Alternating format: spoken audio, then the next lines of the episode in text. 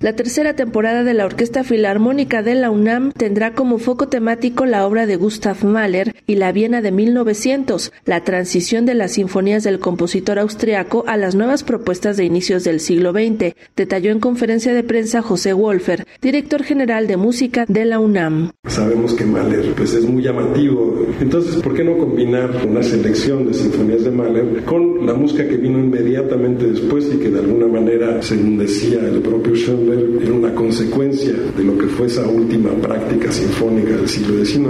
y aprovechar entonces ese momento para entrar de la mano de Mahler en un repertorio que no se suele tocar en las orquestas sinfónicas, ¿no? Y porque Viena 1900 pues era realmente un caldo de cultivo en ese momento de nuevas propuestas e ideas en la música, pero también en las demás artes, en la psicología, con Freud, en la arquitectura, con Adolf Loos, con Robert Musil, en la literatura, con Lise Meitner en la física, hay una lista muy larga. Entonces, ese es el propósito de este foco Viena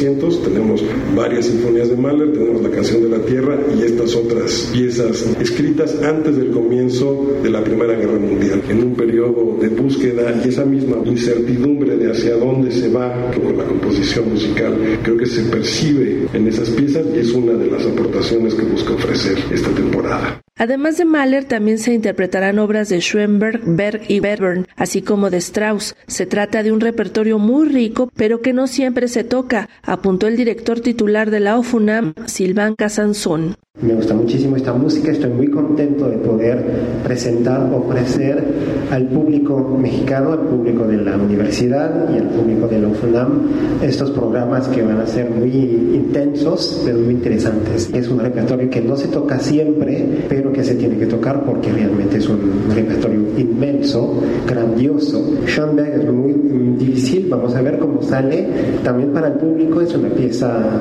una pieza muy compleja,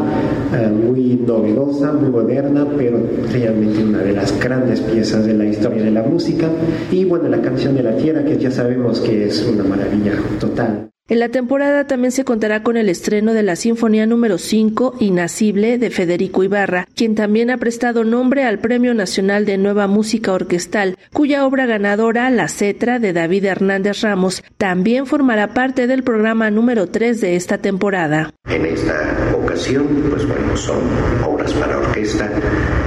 que creo que puede llenar un vacío, eh, un vacío que desafortunadamente en la universidad